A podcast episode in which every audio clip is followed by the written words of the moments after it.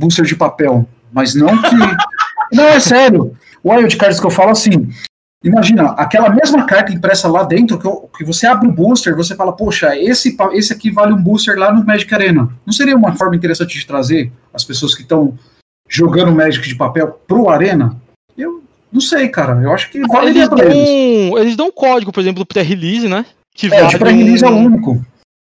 Um Mas eu, falo, pô, se no booster e lá dentro tiver uma wildcard perdida, eu falo, não, vale esse, esse, esse código vale 3 burros lá dentro, ah, esse vale 1. Eles têm Meu. no Buy Box, cara. Se eu não me engano, em, em Icória, a, a, compra de uma box te dava acesso a, a um avatar, um pet. Isso tudo é que a gente está conversando da economia do jogo uhum. no olho competitivo, né? A gente nem falou de cosméticos, que tem um monte uhum. no jogo. É, você na primeira vez você acha, ah, não vou comprar essas tranqueiras aí, não, não precisa. Aí quando você diz, nossa, tem um cachorrinho, eu quero um cachorrinho, eu quero um cachorrinho. é, é, é, então, o pessoal fala. O pessoal fala que é cash grabber e eu falo, cara, você cobra dinheiro pra uma roupinha. É, é como isso não é cash grabber? Tipo, ninguém nunca mentiu pra ninguém aqui, sabe? Mas, pra mim é uma forma muito justa da Wizards ganhar dinheiro, cara. Porque assim, você compra se você quiser. É porque é não influencia nada no jogo. Eu acho isso sensacional, cara. Tem, Exatamente, você tem. Né? Skins, essas coisas de, de jogo que é gratuito. É, ela desenvolve o personagem, você passa a gostar do personagem, e aí você chega e fala, pô, tem o avatar desse personagem, custa um dólar e meio. Toma. Eu quero, é. quero usar. Eu tenho uma tatuagem ah. da Chandra na minha perna aqui. Paguei uma bica. se isso daí no, no Arena, liberava, cara, mas não dá, entendeu? uma pergunta, uma pergunta para você, pro, pro chinês e pro, pro Vinícius, assim, vocês colecionam alguma coisa de Magic de papel? Tipo assim, coleção mesmo. Que, não, eu, eu, eu tenho coleção de demônios. Para mim falta, tipo, o Senhor das Profundezas de Alpha, que provavelmente eu não vou comprar nunca. Nem recomendo. De, é, de resto, eu tenho quase todos os demônios possíveis que saíram de coleções, mesmo, tipo, replicado em várias coleções. Eu Vocês colecionam alguma coisa? Eu desisti Se vocês adivinharem o tipo de criatura que eu coleciono, eu pago um doce para vocês a próxima vez que a gente se vê. Você tem todos os tritões possíveis ou. Não, eu, eu não tenho todos, tá? Eu comecei a, a colecionar, assim, eu primeiro eu fechei minha pool de Dimmerfolk pra, pra jogar Modern, então eu tenho a minha pastinha lá com todas as cartas possíveis para entrar no deck. Uhum. E aí eu comecei a ir atrás de. para pegar pelo menos, o, não necessariamente um de cada edição, mas um de cada carta. Então, se tiver um reprint em 5, 6 edições, eu quero ter pelo menos uma daquela. Então, eu não vou ir atrás do Lord of Atlantis de Alpha, por exemplo. Uhum. Mas eu tô, tô, tô, tentando juntar, tipo, um Merfolk de cada um que, que já saiu pra, pra deixar na pasta também. Puxa, que legal, velho. Precisa mostrar eu... pra gente isso aí. Deve ser muito legal mesmo. Eu tenho curiosidade, porque Merfolk deve ser uma coleção bem grande. É, não, não, não, não ganha da minha, porque eu desisti da minha. Eu desisti porque a Wizards resolveu ligar o acelerador agora com o Planinalta, né? A cada edição. É. Edição básica sai 20 Planinalta. Que, que, que de, de 20 com uns 5 artes diferentes. Ainda. Eu já tentei ter essa mesma coleção de, de, de Planeswalker, eu desisti porque não, não dá, não tem como. É, e outra, né? Você ainda fica aquela coisa de coleção, aí lança o War of the Spark, aí tem Planeswalker japonês, não sei o que. Então eu desisti. Esse japonês, eu fiquei muito profundamente emputecido. Por quê? Porque eu, eu vivia feliz na minha, na minha bolha com a Chandra e o Jace de, de, mangá, né? Todo feliz. Ah, eu tenho, eu sou o cara. Uhul, desfilando. Yeah, eu sou o cara. Aí vem War of Spark. Aí eu ferrou. É, isso é de Comic Con, então. Nossa, é mesmo. A coleção deles. A coleção de Comic Con que é a Chandra Zumbi. Mas. É, tem. Não, assim, é faraó, aqueles faraóticos, esquece. Ele é sonho de quando eu for milionário, ou seja, ferrou. É, como é, é totalmente inviável, eu já tive muita coleção, eu já tentei ter Power 9, eu cheguei a ter três delas. Tive uma Mox, tive um Ancestral Recall e um, uma Time Vault. Time Walk, é, eu tive a Time Vault, eu não tive Time Walk, perdão. Não, eu só tive duas. Eu tinha uma Library of Alexandria, mas a coleção é muito cara. Eu já aí tentei colecionar. aí e comprou um carro. Cara, eu vi essas, esses negócios aí, o dólar era nem dois reais. Eu, não, não quero falar sobre isso. é tipo vender Bitcoin quando tava mil reais, sabe? Eu, não é uma. Não é o que, que eu tenha boas. Não quero lembrar sobre isso. É, mas eu, eu tenho. Eu, cole, eu tenho coleção. Eu sei que eu tenho uma coleção, porque eu abro a minha pasta e é uma pasta de coleção que eu não passo nada. Mas ela não tem um tema propriamente. Eu tenho é, muitas cartas que eu acho legais, que me marcaram de alguma forma. Por exemplo, uma das cartas que eu tenho, acho que a coisa mais cara da minha coleção hoje, é aquela fábrica de Misha das quatro estações. Nossa, eu comprei as de Antiquities aí numa época que custava, sei lá, 25 dólares.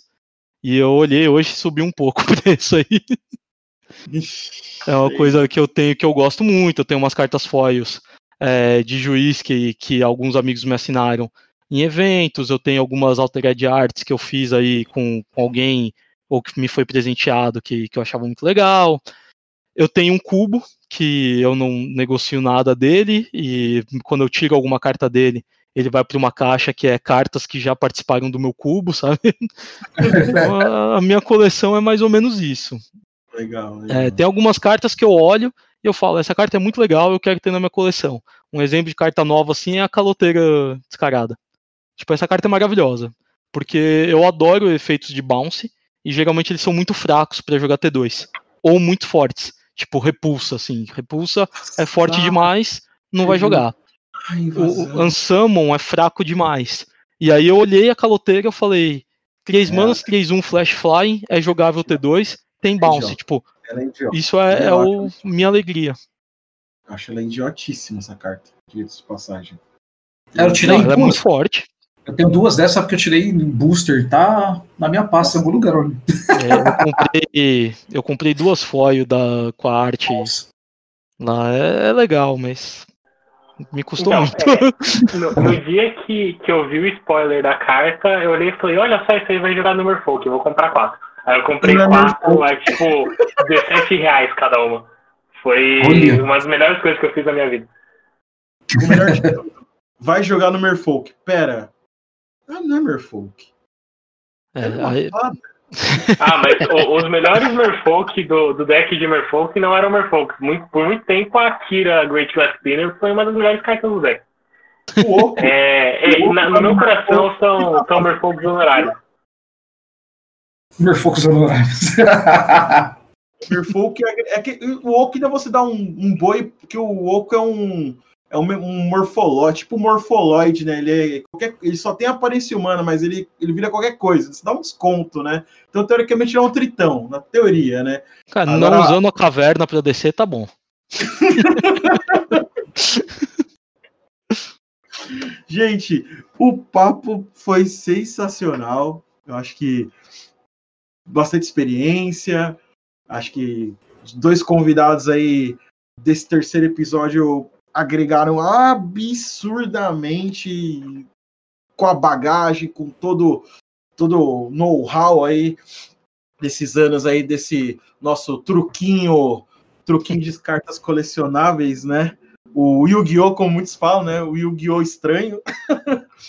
é, e eu, eu, queria que vocês fizessem as considerações finais, agradecessem, deixassem seus contatos, suas mídias sociais aí. Boa. É, e vamos, vamos lá, Vinícius, deixa eu falar. Faça suas considerações aí do nosso terceiro episódio aí, do, das polêmicas que virão. Ah, queria primeiro agradecer ao pessoal aí do Magicast pelo convite. É, a gente conversava há muito tempo já de, de, ter alguma participação em alguma coisa assim, em vídeo, podcast e tal. É, mas, assim, basicamente é isso. Eu, é, pra, na verdade, para fechar, eu queria falar algumas coisas que eu falo sempre para todo mundo, que, que é uma coisa que, depois que, que eu virei juiz, que eu comecei a apitar, são coisas que eu repito exaustivamente. Mas é, quem me conhece já ouviu falar isso, eu falar isso várias vezes, mas eu vou repetir de novo, porque é, é o moto da minha vida. É, o juiz também é gente. Então, assim, juízes também erram, juízes também cometem, cometem erros, mas A, a função do juiz em qualquer lugar, em qualquer ambiente, qualquer torneio, é, é fazer com que o jogo ocorra da, da forma correta. Então, uma coisa que, que eu quero deixar assim de, de consideração final mesmo é não fiquem incomodados se um oponente seu chamar um juiz, por exemplo, porque ele não está chamando um juiz para você que está achando que você está roubando porque ele quer ter vantagem em cima de você. Ele está ali para o juiz fazer o trabalho dele, que é fazer com que o jogo continue da forma correta, funcione dessa forma. Então, é, como juiz e como jogador, isso eu acho que é uma das coisas mais importantes que eu, que eu quero passar para quem joga, que a função do juiz realmente é só fazer com que o jogo ocorra da forma correta e acabar com esse estigma de que o juiz só vai chegar na sua mesa para te desclassificar ou para fazer você perder o jogo e se o seu oponente está chamando de juiz é porque ele quer, quer ganhar em cima de você.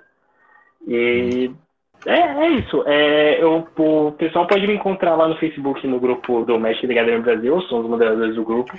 Meu inbox está sempre aberto para qualquer tipo de dúvida que vocês tiverem relacionado ao grupo ou relacionado à regra mesmo. E, e é isso. Eu sou mais ativo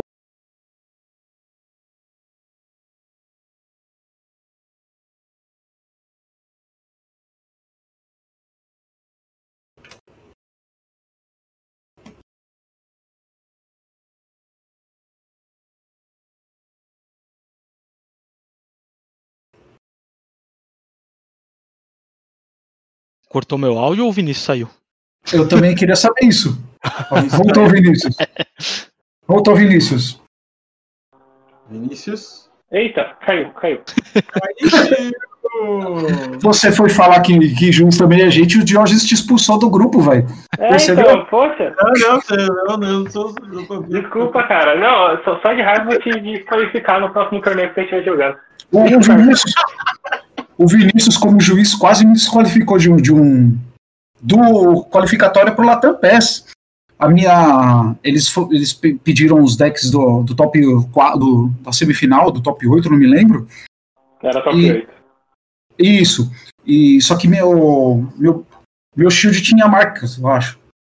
E aí eles chamaram, falaram, ó, o shield aqui tem marca, ó, tem uma, essa carta aqui, essa carta aqui, tinha três cartas, acho que marcadas, falou, ó, essas cartas aqui é, precisa ser substituídas. E assim, eu tenho muita sorte que bem naquela época o, o japonês lá foi pego marcando os Tron Lanes. Eu estava jogando de Eldrazi Tron. Não, eu estava jogando de Monogreen Tron. É, então, aí já ficou assim, aí já todo mundo já cresceu. Já, o, o fato curioso dessa, desse, desse dia foi que assim, a gente fez o deck check do, do, do top 8 o Sodec ele tava com alguns shields marcados, mas ele, eu, pelo menos no meu ponto de vista, era, um, era marca de uso e tudo mais. Ah, o problema é, das cinco cartas marcadas que tinham, quatro delas eram cartas que você conseguia buscar com Instant Steering. Então, ah, sim, isso, sim.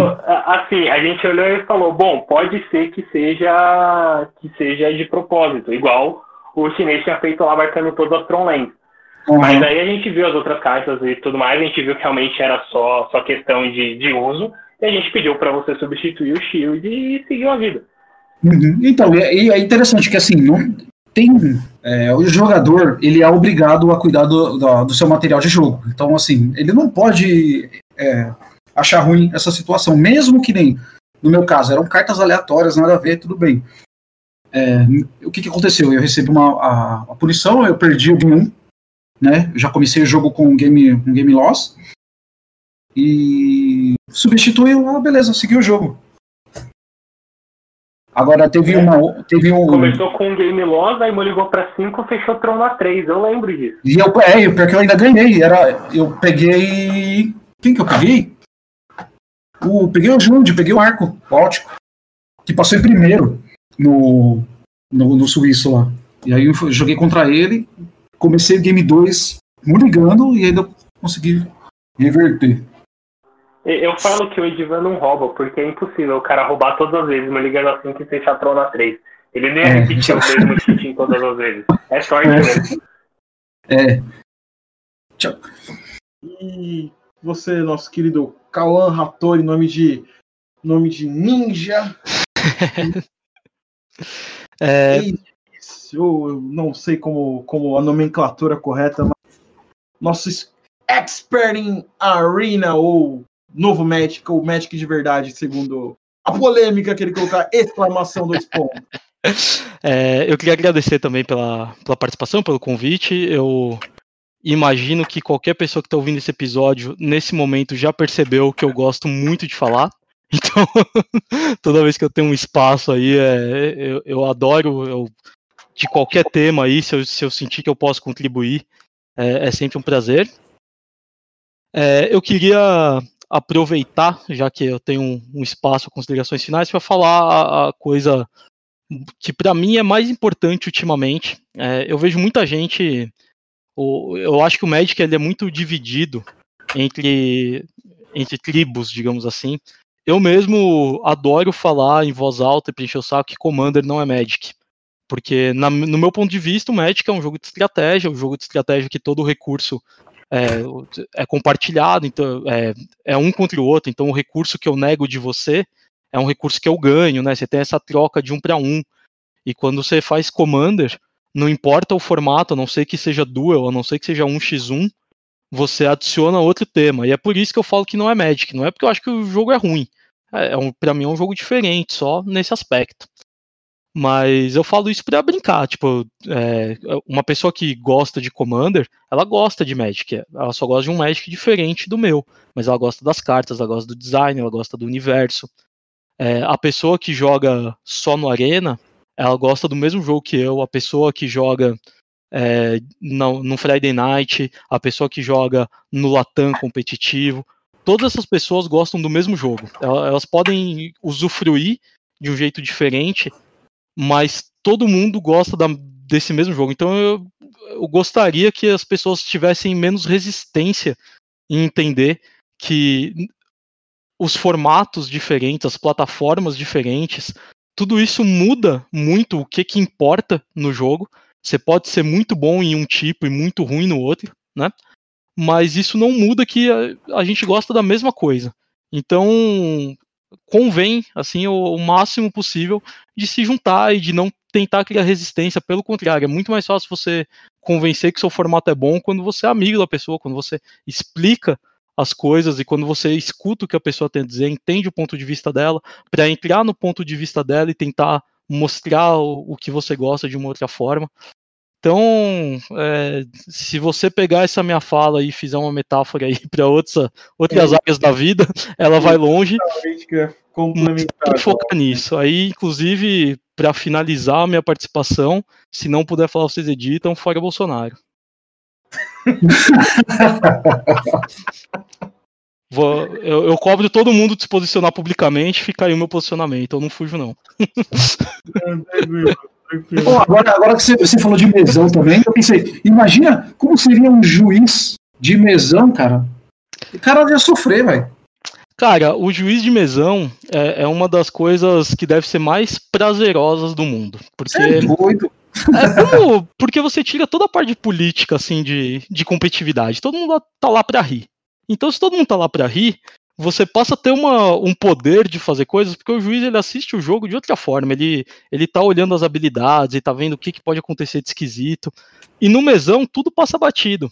Então, se eu pudesse apitar um mesão, eu ia levar um apito de verdade, que nem futebol. Toda vez que ele fizesse uma besteira, eu ia apitar. Ia ser legal pra caramba, cara. É muito melhor do que apitar um torneio.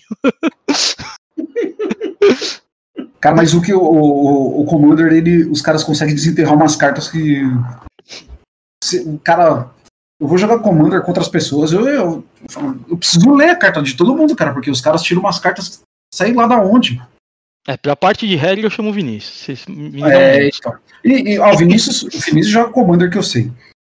E é, esse negócio da galera falar, ah, Commander não é Magic e tal, mas oh, uma das coisas que eu percebo que o, o, público de Commander ele é muito mais receptivo do que outros tipos de público de Magic. É uma, é uma impressão minha que eu tenho. É, é eu, eu, sinto que quem joga Commander enxerga que quem joga Magic é tudo jogador competitivo. E, e eu sinto que quem joga competitivo, é, muita gente que joga Constructed, é, você é competitivo por viés de seleção. Porque se você não for competitivo, é difícil de ficar lá. Sabe? É. é o cara sacaneando seu deck, falando que ele é ruim, é o outro sacaneando que você deu um keep errado. Você, tipo, mano, eu tô começando jogo, que é isso, cara?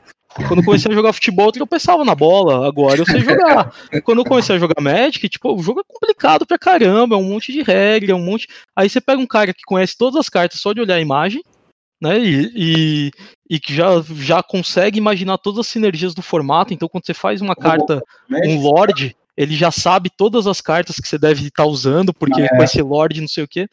E, e aí você sacaneia o cara que tá começando ali com aquele deck inocente, fala, cara, onde você vai chegar com isso? E aí a galera do Commander, ela sabe que ela não pode fazer isso, porque é, é, é, é essa galera, ela quer jogar Commander, porque você vê treta assim entre Commander, aquela galera que acha que Commander que comba é, é coisa de competitivo. É, verdade, é verdade. Então, assim, é, eu, eu acho que a, a maior treta assim é entre é, competitivos e casuais. E aí a não, é galera tá levando isso pra, na verdade, acabei de mudar meu conceito. Na verdade, as pessoas que jogam o casual são mais receptivas do que as pessoas que jogam um formato, sei lá, muito mais competitivo. Porque, assim, é, o próprio Legacy. Eu fui jogar Legacy com, com o pessoal na loja, meu, os caras falam, o que tá faltando pro seu deck? Presto. Então, é, a receptividade das pessoas é, é de acordo com a competitividade também. É lógico que você não vai chegar em qualquer loja e o cara vai falar assim, ó, oh, te empresta aqui quatro monolitos para você colocar no seu Eldrazi aí.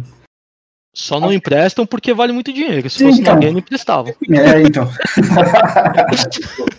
Acho que a galera do Commander é um formato, digamos assim, tem bastante. Eu creio que seja o formato casual mais jogado de Magic no, no mundo, acho. Por, justamente por tá, tá, ele consegue flutuar bem entre o competitivo e o casual.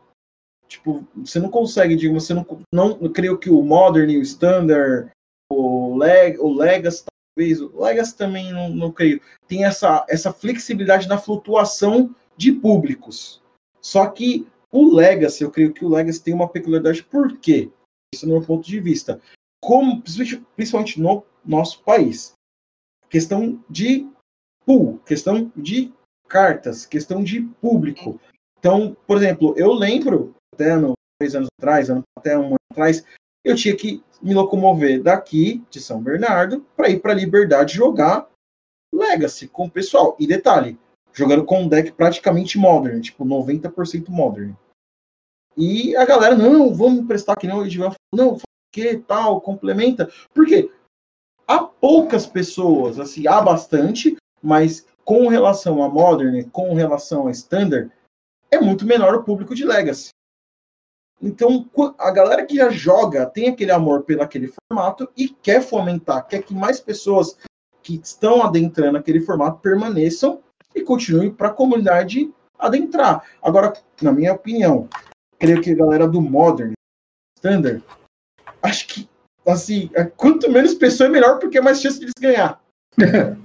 É, então, além disso, tem um, tem um lado, assim, da, da coisa, que eu já vi muito, eu já discuti muito sobre comunidades de jogo. Então, por exemplo, São Paulo, né, todos os participantes daqui do, do podcast são de São Paulo, é o maior núcleo de, de Magic, tem loja em todas as regiões, tem no ABC, tem em Osasco, Zona Norte, Zona Sul, né, para tudo que é lado. Aí você pega um lugar maior no Rio, Aí você já vai para centros que tem menos lojas, assim, que é Minas Gerais, é Porto Alegre, é Curitiba, no Nordeste tem pouquíssimas lojas.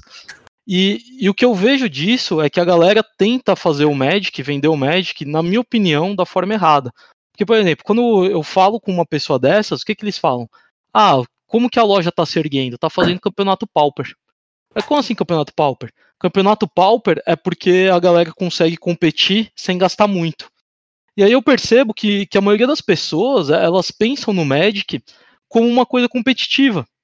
Então, assim, como que eu atraio o pessoal? Eu tento fazer standard não competitivo, com as cartas que é fáceis de conseguir e com clima amistoso, ou eu tento botar o cara no meio do fogo, mas com um deck baratinho de 100 reais?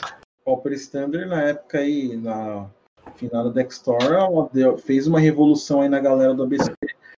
É, então, é, é, é, a galera querendo competir.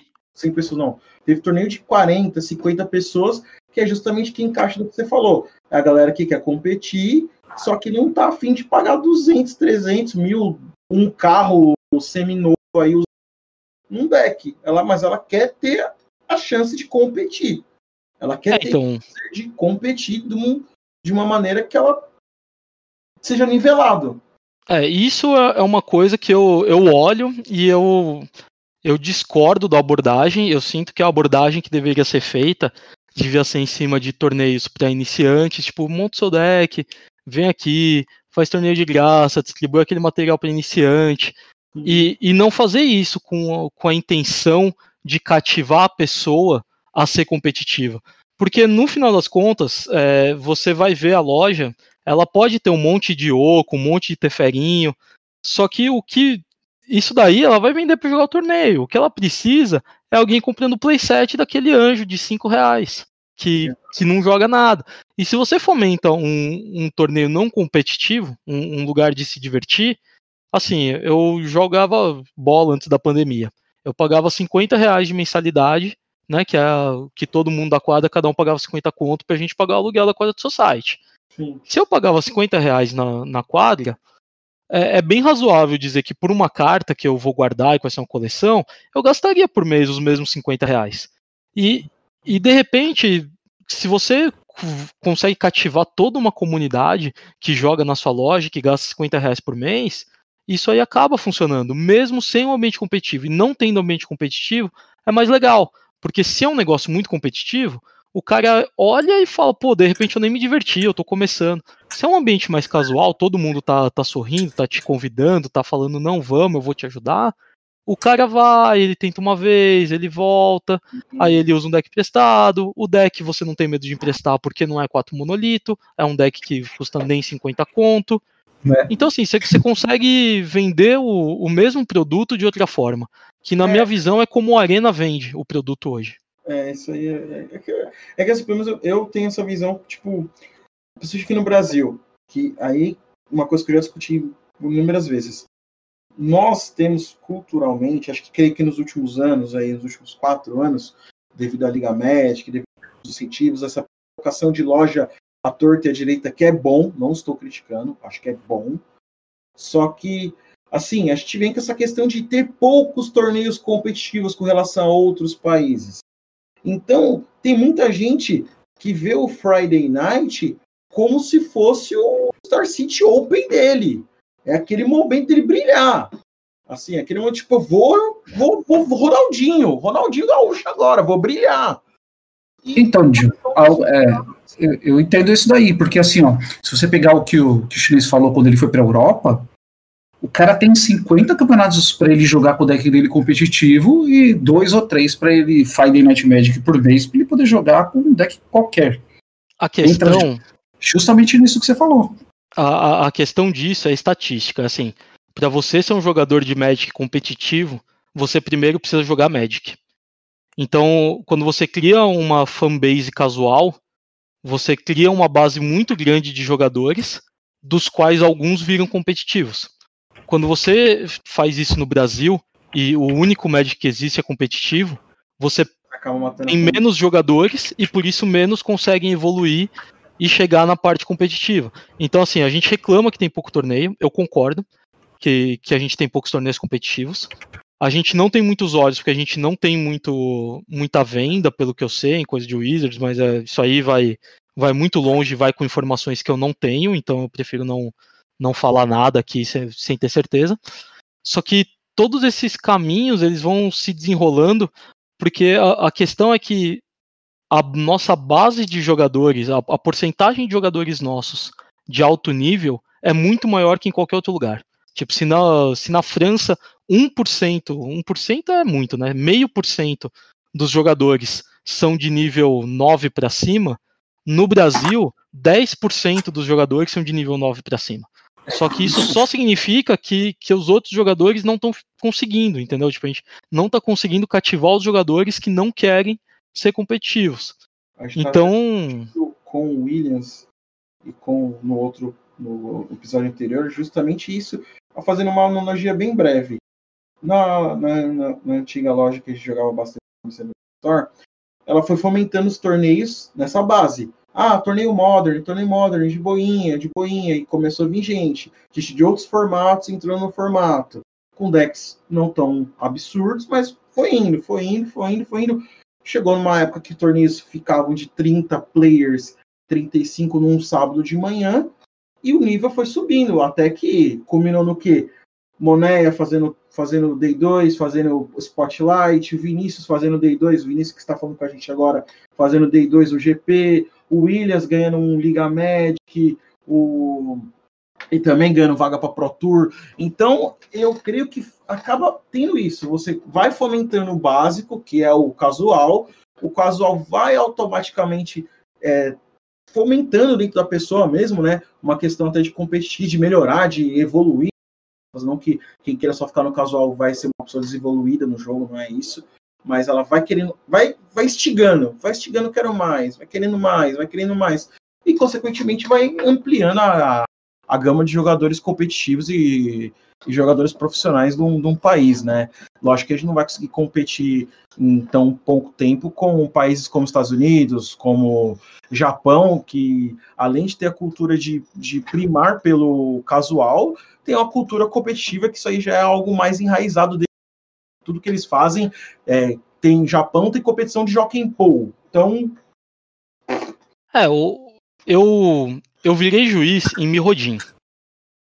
Eu virei jogador competitivo em Odisseia. Mas meu primeiro booster de Magic foi em Era Glacial. Isso retrata bem. Então, assim, é. O, o, o tempo que eu levei para eu querer jogar competitivo era outra época, não tinha internet para eu ficar vendo, eu nem sabia que existia uma coisa competitiva, senão eu provavelmente teria me interessado antes. Mas assim, eu, eu mexi em muita carta antes de eu começar a, a querer jogar isso todo dia. Então, assim, antes era um brinquedo quando eu comecei a jogar. Era um brinquedo que eu pegava uma vez por semana. Tinha dia que eu queria brincar com não sei o que, tinha dia que eu queria brincar com a cartinha. E aí depois foi, pô, esse aqui é um dos meus brinquedos, né, mais legais. Aí, pô, não sei quem também tem, vamos jogar junto. Pô, que legal, tem uma loja que a galera vai para jogar. E aí, meu primeiro impulso quando eu fui lá é, pô, eu, eu nunca joguei, os caras jogam na loja, eles devem manjar muito, e eu sou novo. E, pô, eu não vou saber jogar. E quando eu fui, era na, na Comics, inclusive, muito tempo atrás. E as primeiras vezes que eu fui lá, os jogadores, eles. Alguns foram mais agressivos, outros menos. Geralmente os mais velhos eram mais legais, porque eu era claramente uma criança. Quem era mais criança e eh, fazia parte da turma, ou era ainda mais adolescente, pegava mais no pé, mas o dono da loja, né, o, o Ale, finado, não é finado, né, coitado, mas não sei por onde anda, mas o, o Ale, a Paquita, eles, eles iam lá, eles cuidavam, Sim. eles já estavam fazendo toda a parte da base, e aí, assim, tem jogador que jogava, eu tô até hoje no Magic, tipo, deve ter passado uns 20 anos dessa época. Tem outros jogadores dessa época que até hoje estão, e outros que não estão mais. É isso, você constrói a base. Você tem que construir a base para ver quem que fica, para ver quantos se firmam. E, e, não é problema você não ficar tanto tempo. É um jogo e você pode gostar do jogo e continuar, você pode não gostar e falar, olha, não, não é para mim. Mas o importante é que você consiga alimentar isso, você fazer todo mundo jogar. E não é que todo mundo que você mostrar o jogo vai gostar, mas se você mostrar para todo mundo, alguns vão gostar. E aí essa galera vai construindo essa base. É, acho que é mais ou menos, acho que Tivemos um papo absurdamente construtivo e engrandecedor. Agradecer novamente aos participantes. Agradecer ao nosso querido tio Ed. Opa! É o cara, né? Tio Ed é o cara, o cara é fundador disso aqui tudo aí, junto com o Almir. Eu sou mais um que agregou. E agradecer novamente aos nossos participantes aí. Acho que tem pano para manga para outros, tem muita coisa para discutir. Acho que vamos, vamos, vamos maturar um pouquinho para próximos episódios. Mas é isso, galera. Espero que vocês tenham gostado. Deixe seus comentários, compartilhem aí nas suas redes sociais, mandem comentários. Lembrando que nós vamos ter é, um quadro de juízes. Exatamente. Já deixa o convite para os dois, né? Para o Vinícius. Que quem tiver dúvida, pode ser uma dúvida que vocês acham que é a besta. É uma dúvida idiota, não é idiota, porque essa dúvida não pode ser somente sua, pode ser de outro colega, de outra colega, de outra jogadora, de outro jogador, e às vezes eles ficam tipo, será que eu uso essa carta porque eu vou causar um problema no meu mesão commander? Não. Não tem mais isso, porque vocês vão entrar em contato conosco e nós vamos responder em todo em, em cada quadro do nosso podcast, nós vamos juntar umas 10, 8 questões, vamos respondê-las da maneira correta e contextualizá-las para vocês, beleza, galera? Então. Lembrando sempre que é melhor você talvez passar vergonha tirando uma dúvida agora do que passar vergonha jogando errado na final de um campeonato e perder por causa disso. Então, Exatamente. não tem medo de perguntar. E lembrando também que Magic é difícil pra caramba. então, até a próxima, galera. Falou, meus lindos. Um abraço. Boa noite. Valeu, pessoal. Tchau. Valeu.